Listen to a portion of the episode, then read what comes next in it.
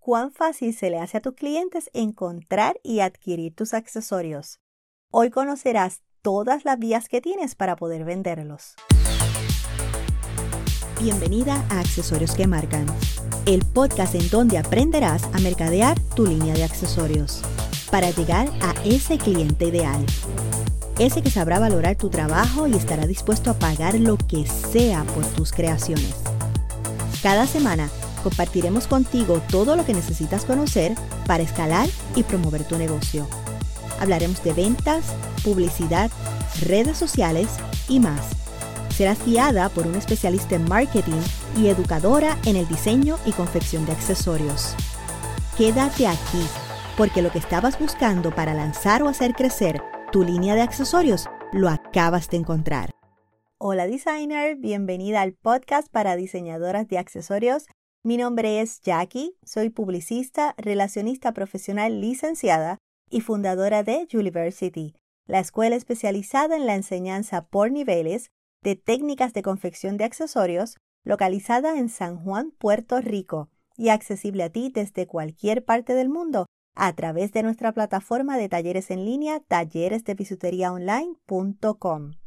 Este es el cuarto episodio de la serie relacionada al marketing mix en donde te explico los cinco pilares de una estrategia de marketing efectiva.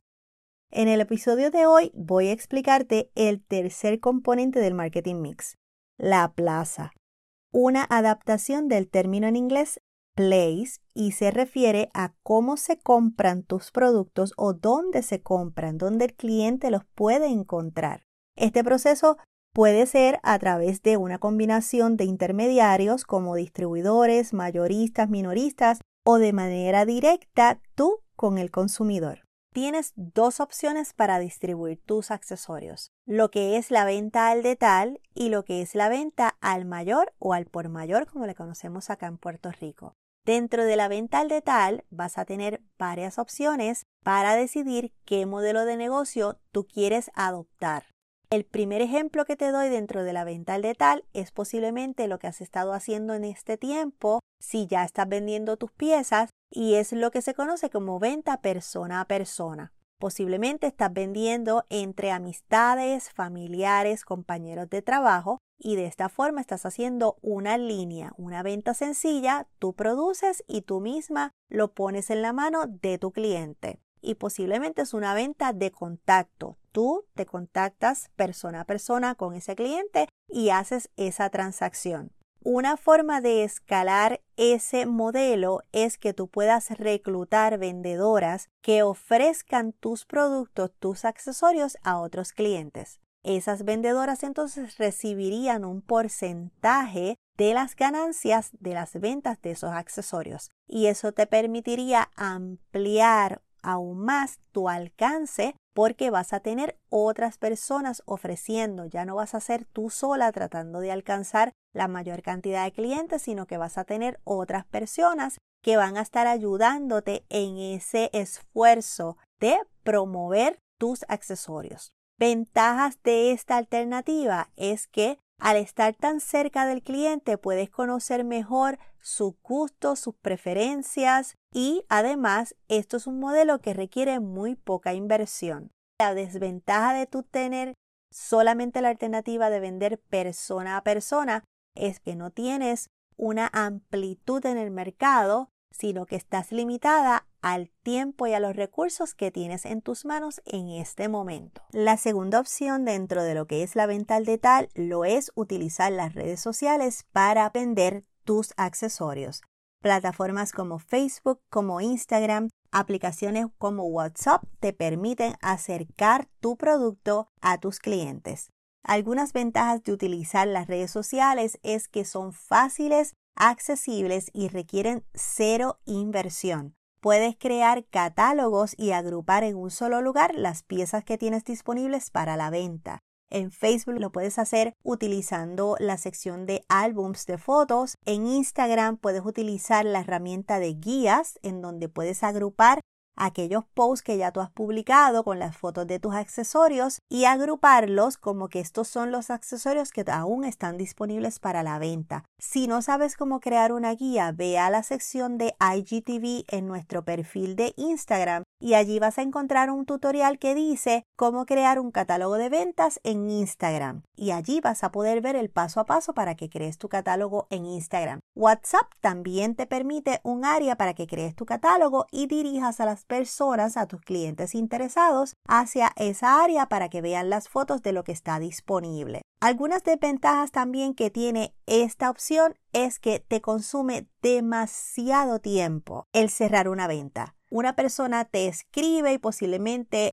hay un intercambio de mensajes antes de que finalmente esa venta se logre. Es una alternativa muy accesible, muy fácil de usar, pero también que te consume demasiado tiempo. Y van a haber personas que te van a escribir y van a exigir una respuesta inmediata. A veces sucede que recibes mensajes en, en horas de la noche cuando tal vez ya tú has cerrado operaciones de tu negocio, pero las redes sociales crean esa percepción de que estamos conectados las 24 horas y es muy probable que tengas clientes que van a exigir una respuesta con prontitud aún en horas de la noche. La tercera alternativa dentro de lo que son las opciones de venta al detal es tener una tienda física. Tal vez esa no es tu opción en este momento, pero te la pongo aquí porque puede ser que en un futuro lo puedas considerar. Una ventaja de tener una tienda física es que te da una gran exposición, pero ojo, solamente si escoges la localización correcta. Los accesorios son una compra más bien por impulso, por lo regular, vas a una tienda de ropa y de paso buscas los accesorios. Por eso en las tiendas los accesorios están cercanos a la caja registradora y gran parte de las tiendas de accesorios están en los centros comerciales porque la gente va como propósito principal a las tiendas de ropa y luego se tropiezan con tiendas de accesorios y entonces hacen la compra completa del outfit. Aquellas marcas que son bien reconocidas, que son grandes marcas dedicadas a la venta de accesorios, tienen mucho tráfico en ciertos seasons, madres, San Valentín, Navidades, y durante el año sí tienen tráfico posiblemente de personas buscando regalos para ocasiones especiales por lo que el tener un local es una decisión que tienes que pensar muy bien porque tú necesitas estar segura de que vas a recibir el tráfico necesario todos los días, todos los meses para poder cubrir todos los gastos que conlleva tener un local, como lo es la renta, las utilidades, los seguros, etc. Y la cuarta alternativa dentro de lo que es la venta de tal es la creación de una tienda online. Esta alternativa es más conveniente que las anteriores porque no inviertes tiempo en atender a los clientes uno a uno y además no tienes los costos que conlleva tener una tienda física. Ahora bien, aunque es mínima la inversión, sí requiere que inviertas en la plataforma donde vas a alojar la tienda, tienes que invertir en la compra del dominio, lo que le llaman el .com, el URL, Tienes que hacer un logo para que tu tienda lleve el logo de tu marca si es que no lo tienes todavía diseñado. Necesitas algunas cosas, invertir algo de dinero para que tu tienda se vea profesional. También requiere de un poco de tu tiempo inicialmente para que la puedas montar, la puedas configurar. Tienes que hacer unas fotos bien hechas para que esos productos se vean muy bien en esa página. Tienes que preparar una descripción detallada de estos productos para que el cliente cuando entre a ver tus accesorios no tenga dudas o tenga dudas mínimas sobre los materiales, sobre las medidas, por lo que es una excelente alternativa porque te va a ahorrar mucho tiempo a lo largo del proceso. La tienda luego va a requerir de ti un mantenimiento, una actualización según van cambiando y según se van vendiendo los accesorios que tienes disponibles. Ahora hablemos de lo que es la venta al mayor, al por mayor o como mayorista. Y esto se trata de vender tus accesorios en grandes cantidades a otras compañías que a su vez lo van a revender. La primera alternativa dentro de lo que es la venta al mayor es puerta a puerta, visitando boutiques, visitando establecimientos donde tú sabes que tu producto se va a mover bien. Algunos establecimientos te van a pedir que dejes el producto, lo que le llaman a consignación, y cuando el producto se venda, entonces ellos te pagan. Tú tienes que establecer unas políticas claras de cómo tú quieres manejar esta parte del negocio para que tú no tengas pérdida y no pongas tus accesorios en riesgo. Acuérdate que vas a estar entregando las piezas que ya tú hiciste, en las que tú invertiste dinero y no estás recibiendo nada en ese momento a cambio. Tienes que esperar que la venta se dé. Por lo que tú determinas si tú lo quieres trabajar de esa manera o si tú quieres establecer una venta en el momento. Tantas piezas por tanta cantidad de dinero. Para esto debes tener una estrategia de precio bien definida para lo que es la venta al mayor. Por eso, en el adiestramiento que yo les doy cuando adquieren el sistema de cálculo, yo soy tan enfática en que aunque ahora tú no estés contemplando vender al mayor, tú tengas ese cálculo de precio al mayor y precio al de tal para cuando se presente esta oportunidad tú no tengas ese problema del margen que tienes que dejar para poder jugar con ese precio y ofrecer un buen precio a estas boutiques que necesitan subirle, aumentarle, ponerle un markup para obtener su ganancia. Así que si tú todavía no has adquirido tu sistema de cálculo, yo te recomiendo que luego de escuchar este episodio vayas a university.com, leas la información allí de todo lo que te incluye y lo adquieras porque de verdad que te va a ayudar un montón en este proceso de poder asignar precio tanto al detalle como al mayor.